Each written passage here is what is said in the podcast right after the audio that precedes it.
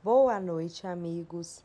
No estudo de hoje, contamos com a presença da nossa irmã Mônica com o tema O Cântico de Zacarias, perícope em Lucas, capítulo 1, versículos 67 a 80. Um bom estudo e um abraço fraterno do NEP Caminho da Luz.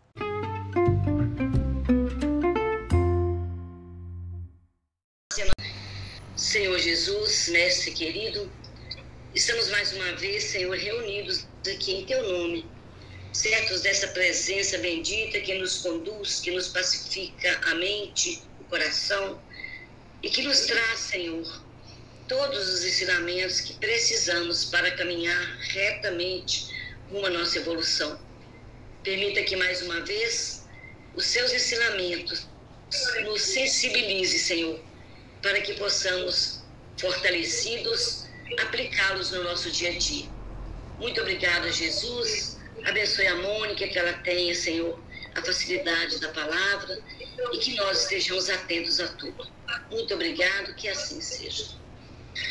Vamos lá então, né, gente? A Mônica tá aí com a gente mais uma vez. É a Mônica é aqui do nosso NEP, tá, Silvia? Ela é uma companheira nossa aqui do NEP. Teve algumas vezes lá no Bartolomeu também, né? Algumas vezes ela esteve estudando lá com vocês. E agora ela tá aí com a gente para falar sobre o cântico de Zacarias. Nós vamos então pedir todo mundo para desligar o microfone. Aí, gente, então tudo bem. Mônica, tá com você a palavra, tá? É, então, a tia pediu para a gente estar tá estudando o Cântico de Zacarias, né? Então, eu vou ler o Cântico de Zacarias. Eu peguei da Bíblia judaica, tá bom? Vamos ver se vai dar para. Isso. Eu peguei da Bíblia judaica e porque eu achei mais interessante, tá bom? Seu pai é, Zacarias, né, seria Zacarias, foi cheio do Ruar, perdão, Rua Kadosh. E diz profecia. Então, o que é Rua? Eu vou ler primeiro.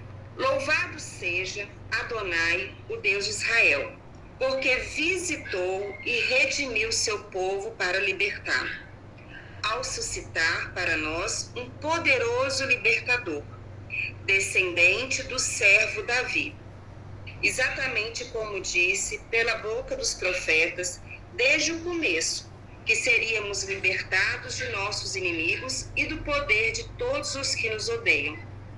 Isso aconteceu para que ele pudesse mostrar a misericórdia prometida a nossos pais.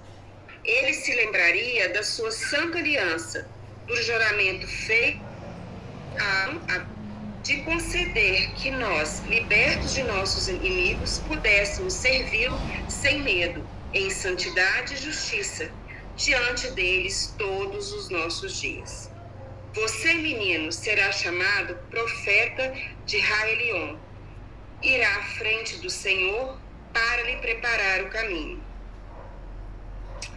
Uh, vai ter 80. Ao discernir, ao ao disseminar o conhecimento do meio do povo de que a libertação procede do perdão dos pecados, mediante as mais ternas misericórdias de nosso Deus, que causará a visita do sol nascente desde o céu, para brilhar sobre os que estão nas trevas, vivendo à sombra da morte, e guiar nossos pés nos caminhos da paz. O menino cresceu e se tornou forte em espírito e viveu no deserto até chegar o tempo de aparecer publicamente a Israel. Então, esse é o cântico de Zacarias. Lógico que eu li, né? Mas como todo cântico, ele é cantado, tem entonação, pode tirar, tem entonação e e, e ele tem melodias, ele é, rima, as palavras elas são rimadas. Infelizmente a gente não tem isso dentro de nenhuma Bíblia, né? O Haroldo fala muito isso, porque se soubesse disso, a gente teria, a gente quando lesse, a gente é, entenderia coisas muito mais profundas, mas a gente não tem essa capacidade ainda, né? Então, o que que acontece? né, eu assisti a aula da tia Conceição e para ver né, como é que eu faria para continuar, já que é uma continuação. Então, quando é, ele, Zacarias, ali na hora que está dando nome ao filho, né, que ele escreve na tabuinha, a língua dele se solta. E é, se solta. E aí ele se enche desse Rua Kadosh que, que é esse Rua Kadosh? Rua significa espírito, e é espírito com letra maiúscula. É o espírito que vem diretamente de Deus, tá? E, e Kadosh seria criador. Então, seria a luz do Criador. O, e o raio é, é, um, é, um, é um artigo bem definido. É um artigo definido. Então, é o Espírito Santo o Espírito do Criador. Então, ele se enche desse Espírito. Ele, na mesma hora, ele tem uma conexão espiritual com o mais alto. Tá? Existem dois tipos, ele está em êxtase. Existem dois tipos de êxtase. Existe o êxtase, que lá na Bíblia é, vai ser aquele quando Elias, a gente vai falar de Elias, que João, João Batista é o Elias, então, quando eles vão, quando vai acender a pira com a oferta do holocausto, onde numa pira tem lá o cordeiro e os 450 uh, ah, profetas de Baal, e na outra pira só tem Elias, só tem Elias, que é o profeta de Deus, é, ele fala: já vamos ver qual é o Deus realmente que existe. Então ele fala: começa vocês primeiro aí. E os profetas de Baal começam a cantar, a é, aclamar, pedir, e nada acontece. E aí o que, que eles fazem? Eles entram em êxtase e começa a se cortar, começa a se flagelar, tudo em sacrifício do tal Deus de Baal, né? Do, do, Deus de Baal. E nada acontece. E Elias não, ele, ele clama, ora, dizem que ainda molhou a pira dele e do céu cai um raio e queima todo aquele holocausto que ele tá, o holocausto que ele está ofertando. E aí se prova, né, que Deus era um, ele é invisível, ele é imaterial, né? Ele é imaterial e ele é o Deus único. Então, essa flagelação, esses cortes, essa gritaria, isso é um êxtase descontrolado, tá? Existe o êxtase agora controlado, tá? Que ainda vai ter a divisão. Vai ser aquele que quando a gente, né, hoje seria, né? A gente está lá na mesa mediúnica, é, e a gente consegue controlar a nossa mente, não, é, uma, é um controle, você tem, você não. Quando ele entra em êxtase, o, o, o Zacarias, ele não perde o controle da sua mente, tá? Ele não perde. Ele é um médium consciente, mas ele percebe que a aproximação que chega até ele é extremamente espiritualizada, engrandecida e, e ele coloca para fora aquilo que ele vislumbrou, aquilo que ele está sentindo, tá? Então ele vai entoar esse cântico. Esse cântico de Zacarias, ele divide-se em duas partes, tá bom? Ele divide em duas partes. A primeira parte, ela vai do 68, tá? Ela vai do 68 até os 75, que vai ser um louvor a Deus pela era messiânica que está chegando. E do 76 ao 80 vai ser o papel do precursor, que seria o filho dele. E é tão interessante isso que ele Imagina, ele era um pai idoso que o maior sonho dele era ter a paternidade, era ter um filho E quando ele vai apresentar esse filho no templo, né, de oito dias, é que acontece isso. E aí é quando a criança vai ter fazer a aliança com Deus. E ele não coloca o filho dele em primeiro lugar, porque ele podia começar. E tu, menino, serás chamado profeta do Altíssimo. Não. Ele começa primeiro louvando a Deus. Por quê? O filho dele tem ligação com essa missão, a missão do filho dele tem ligação com a primeira parte do cântico. O filho dele não, é, não teria, é, não seria é, um, um precursor se não houvesse a primeira parte do cântico. Me fiz entender? Me fiz? Então, ele é. O que encheu ele de graça não é o fato dele ter sido somente pai. O que encheu ele de graça foi ver que, naquele momento, Deus estava novamente olhando para o Estado de Israel, olhando para o povo de Israel, e ia trazer novamente a liberdade para aquele povo. Aquele povo viveu escravo lá no Egito por clamava pela sua liberdade. Deus escutou o clamor daquele povo e suscita Moisés para libertar aquele povo. Então não foi Moisés que libertou o povo. Moisés foi apenas um agente. Quem libertou o povo foi Deus, tá? A gente tem que separar isso muito bem. Ele é um legislador. Ele não é o libertador. Libertador é Deus. Tanto é que fala lá, o primeiro mandamento é é, eu serei teu, eu sou teu Deus que te tirei da casa da escravidão.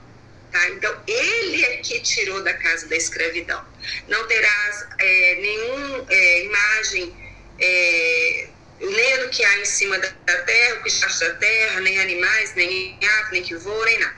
Então, mais uma vez agora, o, o povo de Israel está, ele está vendo, que vai haver, agora vai começar a era messiânica para novamente libertar esse povo. Por que, que esse povo caiu cativo? Porque ele se afasta de Deus. Toda vez que o povo se afasta de Deus, ele, Deus permite que outras nações usem é, de subterfúgio, mesmo que for da escravidão, para mostrar aquele povo escolhido que ele afastou de Deus, tá? Então, é a mesma coisa. Então, aí ficou o quê?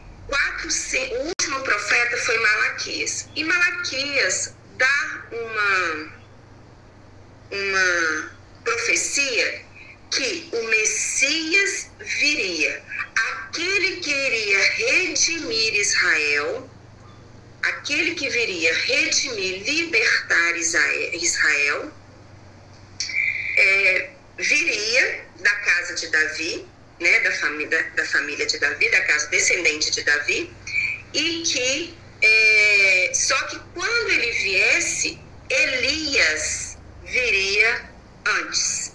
Para que, que Elias viria antes?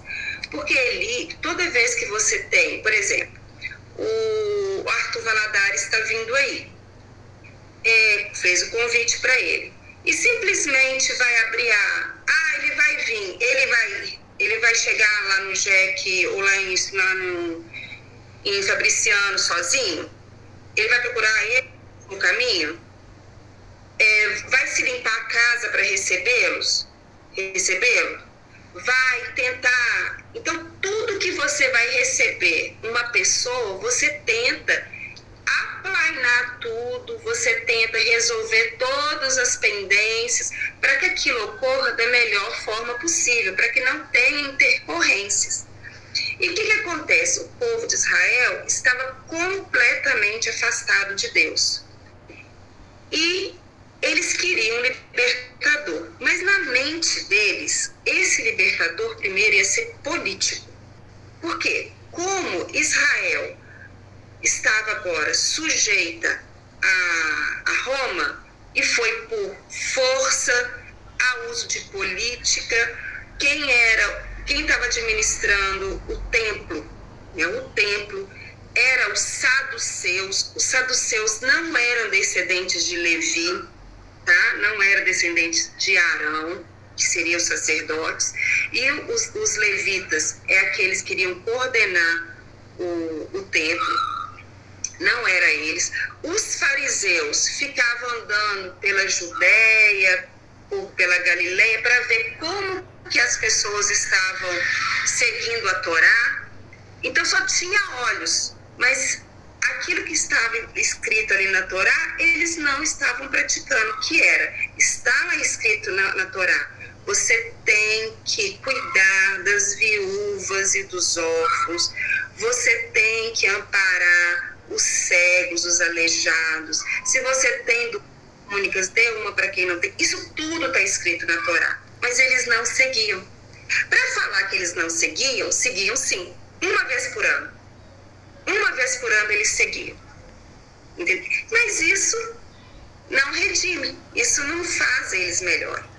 Então, quando Zacarias vai proferir esse cântico, ele se enche do Espírito Santo, ele entra em êxtase, tá? Ele entra em êxtase, ele vê a era messiânica sendo instalada, tá? Ela estava ali sendo instalada e ele vai é, ver que para acontecer essa era messiânica precisa que venha um precursor sobre o espírito de Elias, né? E que vai aplanar o caminho do Senhor. Vai te... Mas pra, para os ensinamentos de Deus aflorar os corações daqueles judeus que estavam é, mortos, que estavam vivendo na sombra, a palavra de Jesus não iria fazer morada se eles não se arrependessem dos pecados. Uma coisa que eu achei muito interessante é o que? O batismo lá na Igreja Católica. O batismo, ele é simbólico para quê? E quando você batiza, esse batismo já redime dos seus pecados. Mas não é isso que está escrito e não é isso que João Batista pregava. O que, que ele pregava? você tem que fazer uma análise do seu comportamento. E nessa análise, você vai verificar onde você está errando, aonde você está pecando. Pecar, eu não sei se vocês já estudaram isso. O que é pecar? É errar o alvo, tá? O que está lá no centro do alvo? Alguém sabe me dizer? Que a gente tem que acertar? Lá no centro daquele alvo tem Deus. Tem Deus. Ele traçou uma trajetória para gente. Ele traçou uma trajetória para que nós fôssemos felizes. Então, você tem um caminho reto a seguir para você acertar aquele alvo. Só que a gente faz curva erra, acerta uma árvore aqui, acerta outra árvore ali, aí tem que reencarnar de novo, tentar acertar aquilo ali, vai, vai, vai, vai. Então, o que, que ele fala?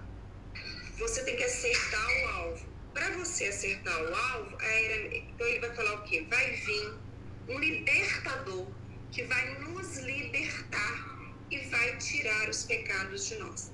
Mas esses pecados vão ser tirados, primeiro você tem que se arrepender. Primeiro você tem que fazer uma análise do seu comportamento, do que você está errando. Eu estou errando porque toda vez que senta alguém do meu lado, começa a falar mal de uma pessoa, eu, em vez de me levantar e me retirar, ou eu mudar o assunto, eu somo com aquela pessoa. Aí eu analisei, aí eu faço isso. Então, o que, que eu vou fazer agora? Não vou fazer isso mais. Não vou fazer isso mais. Eu vou mudar a minha forma de agir com a minha forma de pensar. Isso chama metanoia. É mudar a forma de pensar. Então, vai sentar uma pessoa aqui, vai começar a falar mal de uma terceira, e eu aqui que, que qual seria o certo? Ô fulano, mas é, você já reparou que, que ela tem umas atitudes legais, não sei o quê, não sei o quê, não sei o quê? Então, eu mudei. Eu mudei. Isso é redimir do pecado.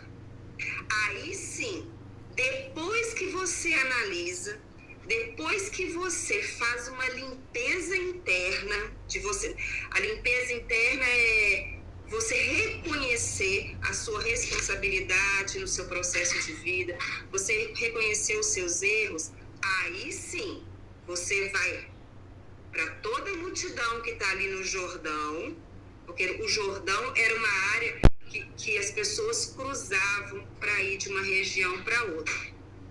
Então, todo mundo que estava ali passando, o que, que ele fazia? Arrependeu? Não vai cometer esse erro mais? Vai fazer a metanoia? Ok. Então, vem aqui, entra aqui dentro do rio, que eu vou te batizar como símbolo para todo mundo ver que você agora quer e vai ser uma nova pessoa. Deu para entender a diferença? Não é o batismo que te limpa. O batismo é só um símbolo é, da sua mudança comportamental. Tá? E o que ficou ficou parecendo, né, que a igreja colocou é o quê? Você batiza, você já está é, purificado. E que, que, o que, que o judeu fazia naquela época? Ele entrava dentro dos tanques de água tinha que ter uma quantidade de água ali, porque você tinha que mergulhar o corpo inteiro, nu. Você entrava, aquela água tinha que ser uma água que viesse geralmente da chuva, você entrava ali, mergulhava, e quando saía, você estava puro. Mas não essa pureza externa, tinha que ser a pureza interna, tá bom? Me fiz entender? Sim ou não? Sim, sim. ah, tá. É, perguntaram para a tia Conceição por que, que se fazia a circuncisão, só voltando, né? Com oito dias. Não teve essa pergunta? Teve. Por que, que se faz a circuncisão com oito dias? Porque com sete. É, a Torá, você faz com oito no sétimo dia é sempre o Shabat, tá? que é o sábado, que você acende a vela. O sábado é a rainha da Torá. E você não visita um rei sem antes você visitar a rainha. Tá? Então, o rei é no oitavo dia. Então, o que, que ele faz? Você deixa a criança frequentar pelo menos um Shabat, né? Pelo menos um Shabat para que no oitavo dia ele faça a circuncisão. Então ele vai ter contato com o Shabat, que é a luz, tá? É, e também tem a questão do, da criança estar tá mais fortalecida, porque o colostro ali, ela já, já fez uso. Tá? Então, entender aí nessa parte, né? Então vamos lá. Estou querendo achar aqui uma, uma passagem de um livro espírita. A Mônica viu o nosso estudo mesmo, hein, do semana passada. Vi! Muito bom. E sim. Mesmo porque eu tinha que saber o que que. É, como é que eu ia continuar, né? O que, que é. a senhora. É, porque o, o, a nossa proposta é essa, né? Da síntese do Novo Testamento. É, outra coisa que está aqui, eu vou ler aqui agora, que está no livro de Amélia Rodrigues, tá? Para quem não sabe, o, o NEP nosso lá no JEC chama Amélia Rodrigues. É, Amélia Rodrigues. É. É... Primícias do Rei? Não, não. É Vivendo com Jesus, tá bom? Mas antes, deixa eu te falar. O que, que acontece? Até os 70 e... 75, né? então de 68 a 75, vai ter, ele vai sempre citar é, passagens do Antigo Testamento. Então vamos lembrar o que eles tinham eram as escrituras do Antigo Testamento. Eles tinham a Torá e os profetas. Não existia Novo Testamento, tá? Então, a gente tem que lembrar muito disso, porque quando a gente estuda, a gente esquece que Jesus era judeu, que ele nasceu num povo judeu, né? Essas coisas assim. Então, bendito seja, começa lá, o 68, bendito seja. Por isso que se chama é, Benedictus, né? Que é, um nome, é uma palavra latina, porque na tradução, a primeira palavra que aparece é Benedictus. Então, ficou Benedictus, que é o cântico de Zacarias, né? Então, ele profetizou. O que é profetizar? É você. A gente, hoje, a gente fala, ah, profetizou, ele está vendo o futuro. Não, não é isso. Profetizar, igual os, os antigos profetas faziam, o que, que era? Eles percebiam como estava agindo o povo de Israel, como estava agindo, afastando-se de Deus, e aquilo iria gerar uma consequência muito dolorida. E aí, sim, ele tinha um êxtase, geralmente era em sonhos, geralmente era em sonhos, e é, Deus mostrava para ele em sonhos o que aconteceria. Porém, os profetas eram ditos como loucos. Por quê? Isa, é, Isaías, por exemplo, não, Jeremias, por exemplo, ele andou nu por três anos. Por três anos ele profetizou nu. Por quê? Ele queria mostrar que se o povo, porque Deus falou, não faça união com o povo do Egito. O Egito te escravizou por 400 anos. Ele não é uma nação confiável. Não faça acordo com a Síria. Eles fizeram com a Síria, né? Eles fizeram. E o que, que acontece? Eles entram numa guerra, Egito não vem salvá-los, né? Lá com, com Nabucodonosor, não vem salvá-los. E aí o que, que acontece? Eles cai na escravidão. Então ele andava nu para mostrar o quê? Olha, nós vamos virar escravos. Se vocês fizerem, Deus pediu para não fazer pacto com o Egito, ele vai nos abandonar. Só que eles não acreditavam. Ele queria mostrar com ele nu que era um teatro, que quando eles ficassem escravos, eles iam ser, iam perder tudo. Todos os bens materiais, até a roupa do corpo eles iriam perder eles seriam escravos. Então, é, outro, é, tinha crise epilética quando estava em êxtase. Outro, sentia dores pelo corpo inteiro se ele não falasse aquilo que ele tinha visto. Então parecia o quê? Que os profetas eram malucos, eram doidos. Né? Igual a gente tem aí por exemplo, para quem não sabe, eu sou epilética, eu tenho epilepsia. Hoje ela está controlada, mas ela, é, ela aparecia e sumia dependente da, dependendo da minha é, vida.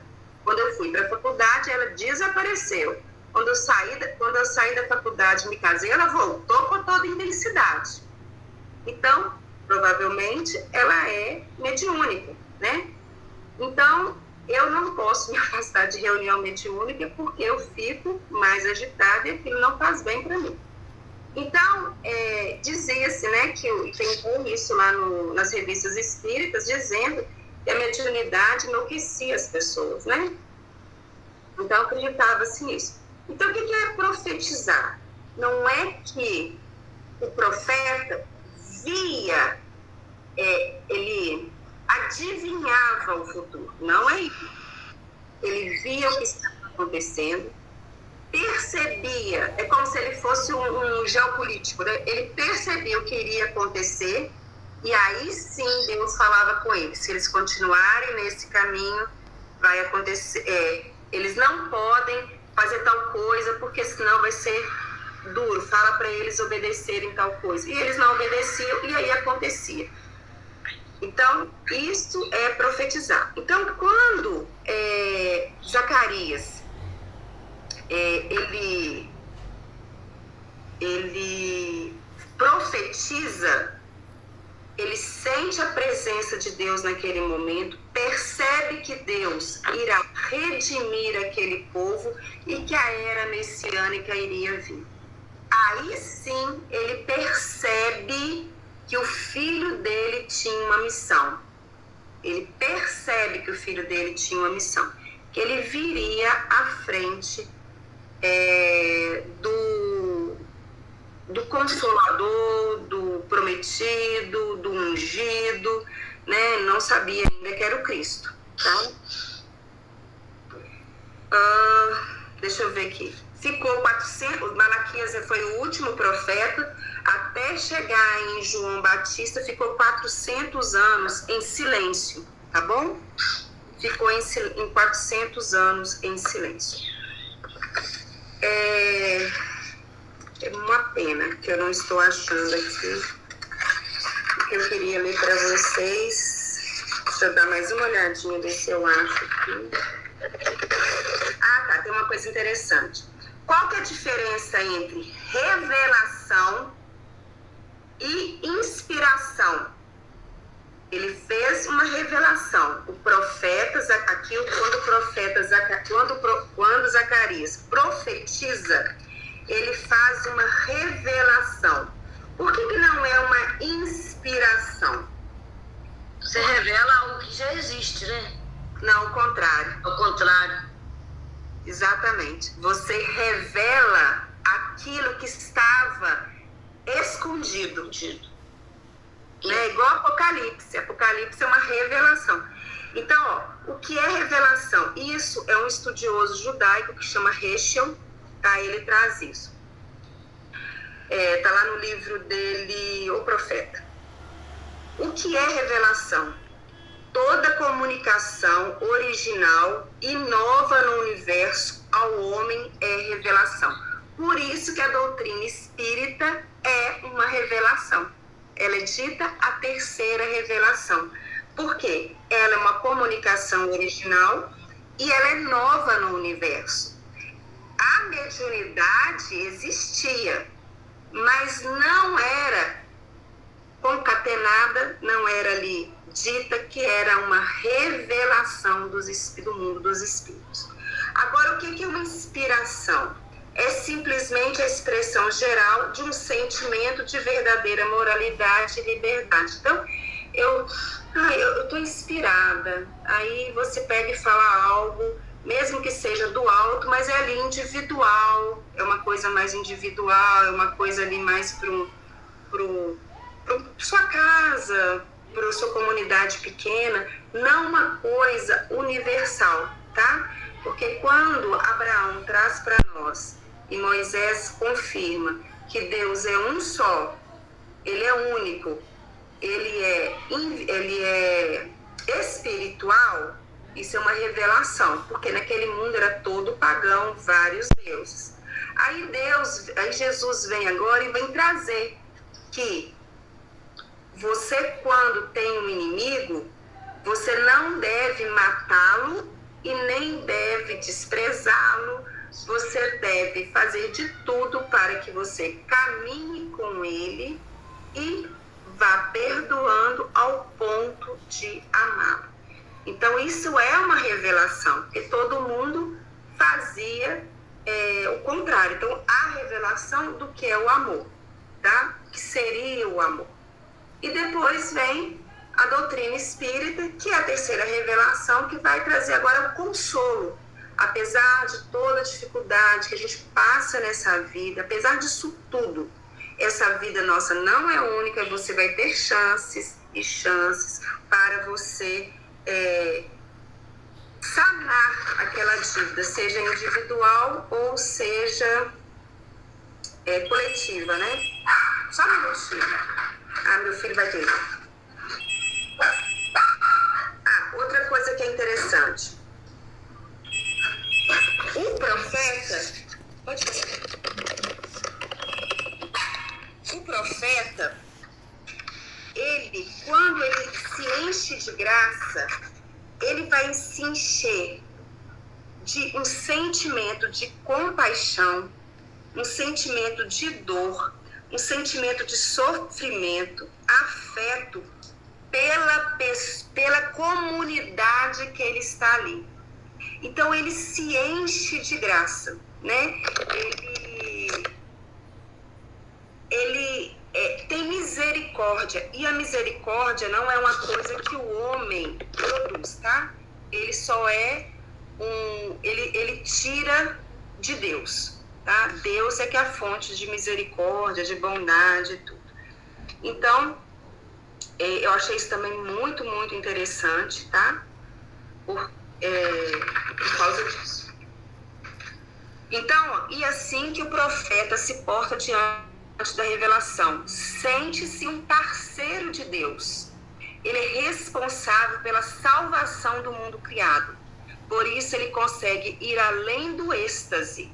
Ele vai além do êxtase, porque ele percebe que ele pode fazer uma missão que vai ajudar uma comunidade inteira. Tanto ele pode ajudar a humanidade, né, que foi o que João Batista fez.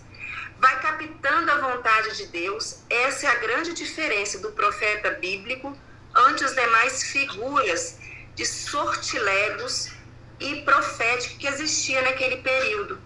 Ele escuta a voz de Deus, então ele é, sente a presença de Deus, então ele tem essa, essa questão, esse negócio que chama patos, né? Com TH, que é esse sentimento de benevolência, de amor. Chama o quê? Como é que é o nome? T-A-T-H-O-S. Pato. Patos. O profeta também, ele não buscar, eles não buscavam provas materiais Antes eles eram afetados por, por uma presença, uma realidade que a, eles até mesmo fugiam ignorar. Então, tipo assim, é igual o profeta Jonas, igual Jonas. O que, que aconteceu com Jonas? Deus fala com ele, vai até Nínive, Nínive era uma região pagã, e fala isso, isso, isso. O que, que ele faz? Não vou mesmo. Mônica. Oi. O André quer fazer uma pergunta aí, pode ser ah, agora? Pode fazer. Mônica, você falou é, sobre é, pacto, pacto, é, pacto, né? Não, pactos. Ah, pacto. Pactos com TH. É uma palavra grega. Ah, tá. Ah, que quer dizer, você vai sentir o sof... você vai se compadecer do sofrimento, da, da, do problema que a pessoa está passando, você vai se compadecer, é, vai, ter, vai sentir o sofrimento daquela pessoa, vai sentir o afeto por aquela pessoa, você transcende, transcende a uma coisa além do humano, tá? Você vai ter compaixão. Ok, obrigado. De nada. Então, o, Jeremias, ele passa por isso. Então, ele vai falar, falar o quê? Bendito seja o Deus de Israel, porque veio visitar e trazer resgate ao seu povo. Naquele momento, ele sente a presença de Deus. Naquele momento, ele sente a presença de Deus e ele sente que Deus irá trazer um libertador poderoso Aqui na Bíblia vai estar tá lá na, na tradução na grega vai estar tá escrito um chifre poderoso, porque o chifre era símbolo de poder, tá? Um, um libertador, ó, com letra maiúscula. Por quê? Quem foi que libertou? Foi Moisés, foi o agente libertador de Deus. Né? Então aqui ele vai fazer, vai trazer, vai vir um outro agente libertador poderoso, só que ele fala, e esse libertador vai ser da casa de Davi. Por quê? Era uma profecia. E essa profecia está em Salmo 132.17. Se alguém quiser anotar, tá? Outro. Aí vai. Como anunciara desde os tempos imemoriais pela boca dos santos profetas. Então, os profetas, né, já alguns já diziam que viria da casa de Davi, tá bom? Viria da casa de Davi o rebento novo, e isso Jesus era, né? Então, o que, que esse libertador ia fazer? Ia livrar é, o povo de Israel dos nossos inimigos e, na mão, e da mão de todos os que nos odeiam. Aí é que é interessante, porque quando se leu isso, achou que fosse uma questão política. Tanto é que é, eles queriam, a princípio, que, que Jesus fosse um é, libertador político, né? Que ele foi o que aconteceu com Judas. Judas tinha esse pensamento. Né? Jesus estava demorando demais a mandar os anjos do céu descer. É, Jesus estava demorando demais a botar fogo. E era uma visão que não era bem essa. Ele era um, um libertador, mas um libertador que ia libertar-nos da morte. Isso está no livro de Amélia Rodrigues também.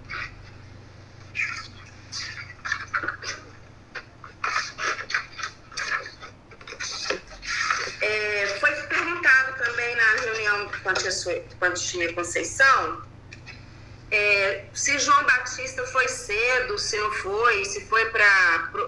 Ela falou assim: não, é que ele ia pra, como criança morar lá no deserto.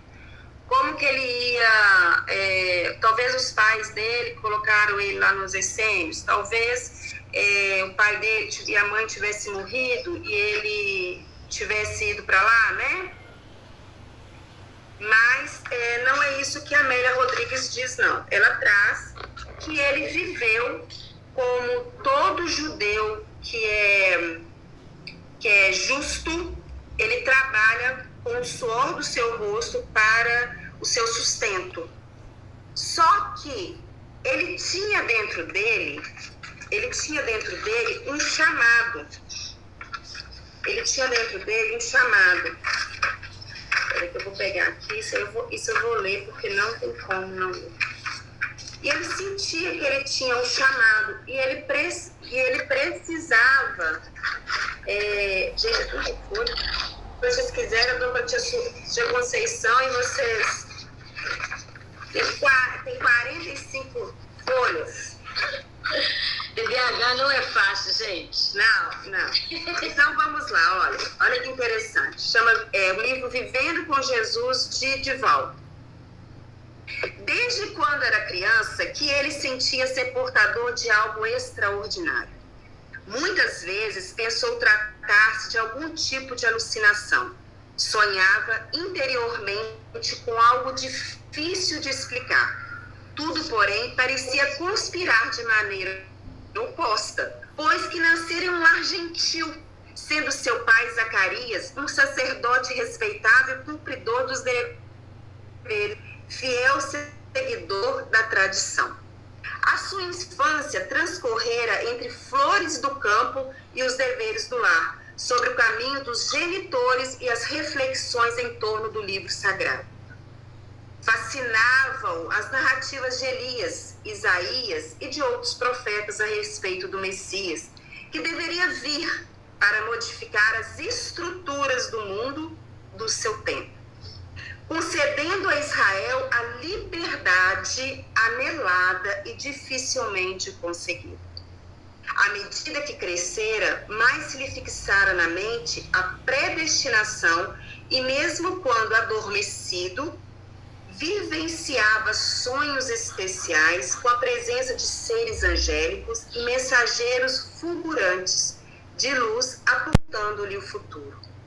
Resolvera, por fim, meditar, abandonando o relativo conforto do lar às convenções sociais e humanas, retirando-se para o deserto, no silêncio das areias inclementes de sol, nas noites frias nas cavernas, vivendo frugalmente, procurando vencer os impositivos do corpo, a fim de poder entrar em contato com as fontes geradoras de vida e então descobrir qual era o mistério que deveria exercer. Até então ele não sabia. Ele foi para o deserto e a Imaíla fala isso. O deserto não é uma morada, é um lugar de passagem em que você vai para introjetar. Porque lá não tem distração. Lá você vai ter que viver do que é necessário. O supérfluo não existe. Sobre o regime de austeridade e as lutas gigantescas para vencer os impulsos e necessidades da matéria, João permaneceu fiel ao seu propósito, meditando e procurando entender a grandeza daquele que viria após ele para a renovação da terra. O profeta Isaías afirmara: Voz do que clama no deserto, preparai o caminho do Senhor e endireitai as suas veredas. Ele deu-se conta que a mensagem referia-se a ele, a quem não se achava digno de atar os cordéis de sua sandália. Agigantando-se a ideia dos refolhos da consciência, não teve dúvida. E porque a corrupção, a indiferença pelas criaturas pobres e sofredoras, confraternizar-se com a hediondez e o crime, ele resolveu e ele resolveu-se por atender ao chamado, ao labor para o qual nascera. Mesmo no deserto, deu início à sua grandiosa missão. Aí ele começou a dizer, né? Arrependei-vos, porque é chegado o reino dos céus. Conclamava com voz eloquente. As pessoas iam vê-lo e ouvi-lo, e ficavam atordoadas, pois que não conseguiam entender exatamente qual era esse reino dos céus, porque eles conheciam o reino de Herodes, o reino de Roma, que, né, que reino dos céus era esse, né? A sua voz tombeteava a necessidade do arrependimento real e profundo que significa a mudança de comportamento vicioso, assumindo outro de características diferentes. Deveriam ser de tal maneira significativa que mais tarde deveriam banhar-se nas águas do Rio Jordão, simbolizando a purificação externa após a interior, assumindo novas identidades tornando-se seres inteiramente diferentes do anterior, homens novos. Ele próprio não sabia quem seria o Messias, cabendo somente anunciar a sua chegada, na condição de preparador dos caminhos, abrindo, abrindo clareira na mata escura das consciências atormentadas do seu tempo. E ele, à primeira vista, era um homem estranho, ele vai falar das vestes dele, né? Tudo, porém, aconteceu repentinamente. Numa certa manhã, encantadora de sol, quando a multidão se apinhava à margem do rio e ele ministrava suas orientações, batizando, ergueu a cabeça e viu, e o viu. Ele destacava-se no povaréu, tranquilo, com leve sorrindo, sorriso, bailando na face, face, caminhando na sua direção. Emocionou-se e tremeu de contentamento, porque os seus olhos contemplaram o Messias que se lhe acercou, abrindo passagem com gentileza no meio da massa. Tudo aconteceu eh, rapidamente, porquanto o estranho, e era seu primo em segundo grau, prosseguiu sorrindo e preparou-se para receber o batismo, sentindo sem os requisitos exigíveis para tanto, ele recusou e pediu. Aí ele pede, né?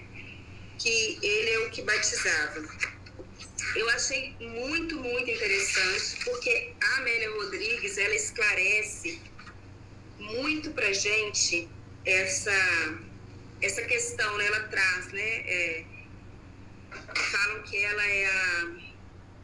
Ai, a Jéssica que usa muito essa palavra, é Ah, agora esqueci da história bíblica. Até aí tá dando para entender, gente? Tá dando? Então, aí o que, que ele faz? Então, vou, vou rapidinho aqui. Então, o que, que ele faz? Ele viu isso e aí vai livrar-se dos inimigos, né? Livrando dos inimigos, que na concepção do judeu era você pela força, pela luta, né? Colocando os anjos do Senhor para lutar, igual aconteceu em Sodoma e Gomorra, é, não era bem isso. Por quê? Aqui está escrito o seguinte, olha, para nos livrarmos dos nossos inimigos e da mão de todos os que nos odeiam, para usar de misericórdia com nossos pais, lembrando-se da sua santa aliança. Que ele fez aliança, né? Com Abraão, Isaac e Jacó. Do juramento que fez a Abraão, nosso pai, né? Porque a circuncisão vem aí, é Abraão que, que traz esse primeiro pensamento do, do monoteísmo, do, Deus espiritual. Tá? Aí, olha que interessante. A, dessa forma, livrando os inimigos, ele vai conceder-nos que, livres da mão de nossos inimigos, o serviremos sem temor, em santidade e justiça diante deles por todos os nossos dias. Por quê? Os romanos, eles deixavam o povo que eles é, subjugavam exercer a sua, as suas religiões. Só que eles impunham, tipo assim, é, deixava seguir. Só que lá em Israel era diferente, em Jerusalém era diferente. Por que, que era diferente? Porque eles tinham um templo, toda a vida política, religiosa, familiar, é, de, como comunidade girava em torno dos ensinamentos, que, das instruções que estão na Torá. Então, o livro sagrado dos judeus não é somente um livro religioso, ele é um livro de conduta. E a conduta que os romanos queriam que eles tivessem ia contra a conduta que estava na Torá. Então, o que, que os judeus faziam para que Roma deixava, deixasse eles seguirem a Torá. Pagava-se um alto tributo para Roma. Para. Roma deixava eles exercerem o judaísmo, porém tinha que seguir as leis de Roma. Só que para não seguir as leis de Roma, seguir as leis da Torá, pagava-se um alto tributo. Então, o que, que acontecia? Você não podia adorar a Deus com liberdades. Não podia, porque os olhos dos soldados de Roma estavam ali em cima. Então tinha certas coisas, julgamento. Por que, que Paulo, é, Paulo, por exemplo, ele era judeu, mas era romano. Mas antes dele ser romano, ele era judeu. Judeu vem em primeiro lugar para o judaísmo, para o povo judeu. Então, por isso que o Sinédrio queria é, julgar Paulo. E Paulo, epa, peraí, antes de ser judeu, eu sou romano. Então vocês não têm autoridade sobre mim. Ele usa desse subterfúgio para quê? Para poder continuar divulgando a boa nova. Tá? Então, se você está liberto desses inimigos, se aqueles inimigos passam a te amar e você amá-los, você vai poder fazer o quê? É, você vai poder adorar a Deus com todas as suas forças, com todo o seu entendimento, com todo o seu corpo, coração. Por que, que o judeu reza e lê assim? Vocês sabem por quê? Porque todas as entranhas dele devem estar adorando a Deus. É por isso que eles rezam e fica assim. Eu nem consigo ler desse jeito, né? Eles são treinados para isso. E aí eles vão adorar em santidade que, que é santidade? É você ser santo, é você estar separado. Ser santo é estar separado para Deus. Você agora age e faz de acordo com que o Santíssimo Santo dos Santos, onde fica né, a Arca da Aliança, os Santos dos Santos, quer que você haja, quer que você faça, porque Deus quer a sua felicidade, a sua felicidade ele não vai tirar das dificuldades. Isso está escrito aqui nos estudos. Não vou achar agora e também é coisa demais. Ele quer que você seja feliz, mas para isso primeiro tem que ter o arrependimento. Aí então, então você vai poder fazer isso com santidade e justiça. Não é a justiça do homem, é a justiça de Deus. Mesmo que você quebre uma justiça humana, se ela é para salvar uma vida, isso estava escrito lá na Torá, você podia fazer. Só que o judeu ficou tão legalista que ele esquece disso. E não era assim. A vida vem em primeiro lugar, tá? E aí ele vem falar do filho dele agora. Agora ele vai falar do filho dele. E tu, menino, será chamado profeta do Altíssimo, porque irás ante a face do Senhor. Ele vai ele vai vir antes a face.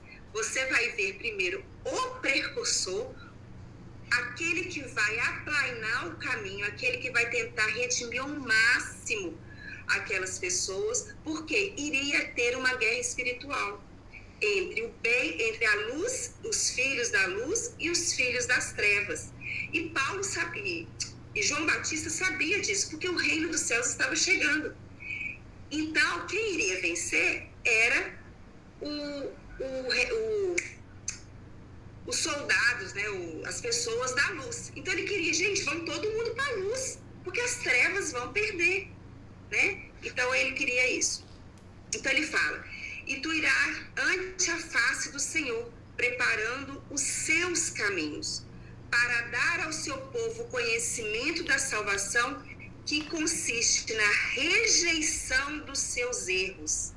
Não é esquecimento, você vai se arrepender, vai se redimir, você vai é, ficar claro para você que aquilo dos seus erros, quais são as consequências, você vai parar de dar é, culpa nos outros, né? Cada um vai ter a sua parcela de compromisso.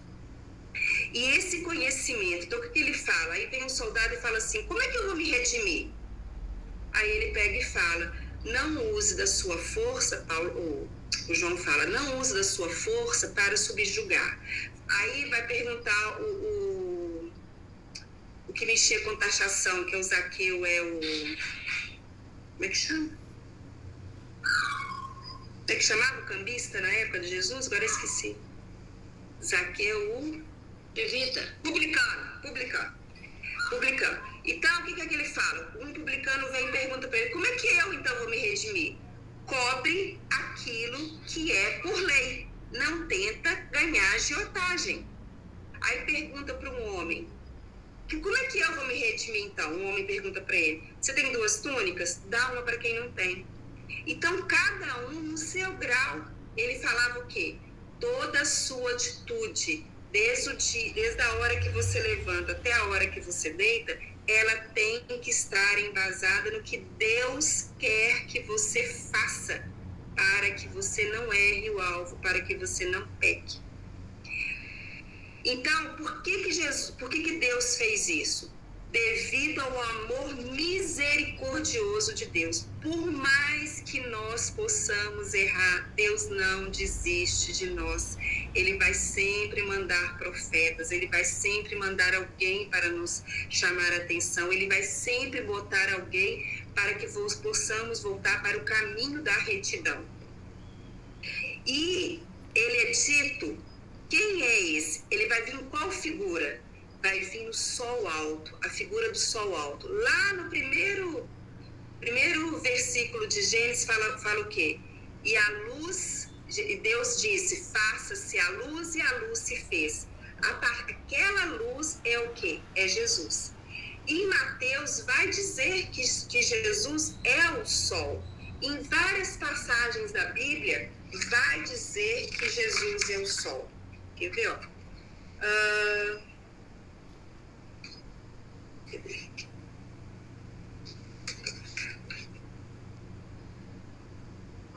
Aqui, ó, em 2 Pedro 1,19 está escrito assim: assim temos ainda mais firme a palavra dos profetas. Então, Pedro que falou, hein?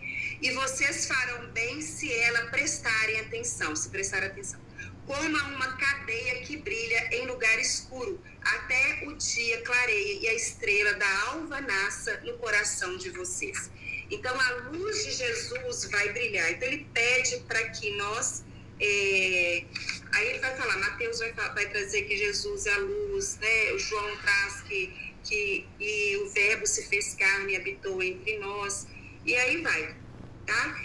Então, para quê que esse sol vai vir? Para iluminar os que estão sentados nas trevas e nas sombras da morte para dirigir nossos passos no caminho da paz. Aqui tem um estudo é, espírita que fala o seguinte: o que, que seria isso? Iluminar os que estão sentados nas trevas e nas sombras da morte. Isso seria que nós vamos findar as nossas reencarnações. Por quê? As reencarnações nos faz estar sentado na morte e nos faz sentar, sentados na sombra. A partir do momento que nós nos iluminamos internamente passamos a ser crísticos, nós não precisamos mais das reencarnações. Então, Jesus veio trazer essa luz para que possamos evoluir. Vamos ter Ele como nosso guia e modelo e assim nos libertarmos da morte, né? vencermos a morte. O que é vencermos a morte? Não precisamos mais de reencarnação para redimirmos os nossos pecados, tá? Então, é, tinha muita coisa, muita coisa, mas nosso tempo findou. e é isso. Muito bom, Mônica, muito bom. É, pena que você não consegue cantar pra gente, né? O, o... Não, tia Conceição. Impossível. Nós vamos nascer com esse dom. Obrigada, Mônica. Muito obrigada aí pelos esclarecimentos. Foi muito bacana. Complementa muito o nosso estudo. Foi muito bom mesmo, gente. Semana que vem, o João Batista, né, o nosso amigo João Batista, vai estar conosco aqui, falando para nós sobre a instrução de um anjo a José. E essa película está em Mateus 1, 18 25 a instrução de um anjo a José. Então, vamos continuar aí né, no nosso livro, no a do Novo Testamento, que a gente não vai perdendo essa sequência, tá? Vamos lá agradecer mais uma vez. Mônica, muito obrigada. Daqui a pouquinho eu vou te marcar uma outra data aqui para nós. De, deixa o João acabar de preencher lá a nossa escala. Eu volto a te contactar. E a Silvia também, tá achando que vai ficar fora que ela entrou aqui só de beleza. Aí daqui a pouco nós estamos conversando com ela também. Ô, gente, então tá bom. Alguém quer falar alguma coisa? Quer fazer alguma pergunta? Aí do estudo, que hoje a gente ficou mais calado, né? Ah, o estudo é tão rico que a gente pode interromper. André, quer falar alguma coisa? Quero. É, Mônica, é, é, nesse estudo falou alguma coisa sobre o, os hebreus. Hebreus? Isso. O, eu não entendi a pergunta porque os judeus são hebreus. Ah, é? É. Ah, tá, desculpa a falta de conhecimento. Não, é porque, okay. é porque que acontece? O, o judeu recebe o nome de judeu quando se divide em Reino do Norte e Reino do Sul. No Sul fica do, duas tribos, Benjamim e de Judá. Só que Judá se sobressai mais, então passa a chamar toda aquela comunidade de judeu, porque a tribo do norte ela, ela é dissipada pelo mundo e, se, e perde a identidade. Ah, tá. Judeu e hebreu. Muito, é muito obrigado. De nada.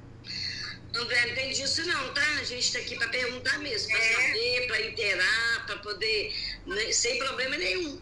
Nossa, a primeira, é, a primeira pergunta, quando a gente formou o NEP lá do JEC, em 2014, eu acho, é, foi isso. Qual era a diferença entre hebreu, judeu e israelita? A gente não sabia, tivemos que pesquisar. É isso aí né? A gente tem que, que se colocar mesmo na, na dúvida, porque quem não tem dúvida não está aqui nesse planeta, não. é. Gente, então, muito obrigada a todo mundo. O projeto Amor em Ação continua esperando doações tá? de rosquinhas, de margarina, que eles estão lá em falta de margarina, tá? Vamos fazer essa campanha aí com os nossos, com os nossos, nosso meio aí, nossa família, nossos vizinhos, que eles estão tendo que comprar esse item aí. Então, está só aumentando morador de rua, né, Yusimar? Os moradores de rua têm só aumentado e aquela população lá precisa de muito, muita ajuda mesmo. Ah, e a gente sabe que o, o amparo espiritual que vai junto com o alimento é muito grande, né? Principalmente para quem oferta o alimento. Né? Quem ganha mais, quem sai mais fortalecido é aquele que oferta o alimento. Então vamos então é, é ajudar aí em todos os sentidos, tá bom, gente? Vamos fazer a nossa prece. Gente, foi um prazer, tá? Ver todos aí. Obrigado, Mônica. Muito obrigado. Obrigada. Excelente. Vamos lá, então. Fazer a nossa oração. Alguém fala alguma coisa? E o Simar, foi você? Não. Mas você vai falar o que é que você faz a prece. Então vamos, gente. Vamos agradecer, né? Amado Mestre Jesus, mais uma vez aqui reunidos em Teu nome, com o coração cheio de gratidão pelos Teus ensinamentos, pela Tua luz, mas principalmente, Senhor, nos ajude a praticar aquilo que temos tentado tanto aprender.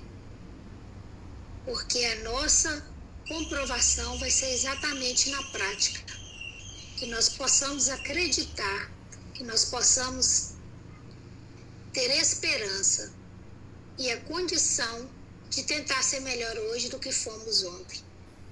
Agradecidos estamos por todos que estão aqui, por aqueles que não puderam estar também. Também pela nossa palestrante hoje, que ela possa ter uma noite tranquila, uma noite de sono revigorante. Obrigado, Senhor, por mais este dia, que possamos estar todos reunidos no sábado, nesse evento de luz, nesse evento de aprendizado e de muita alegria. Muito obrigado, Senhor, por tudo. E assim seja. E assim seja. Obrigada, gente. Boa noite. Boa noite. Boa noite.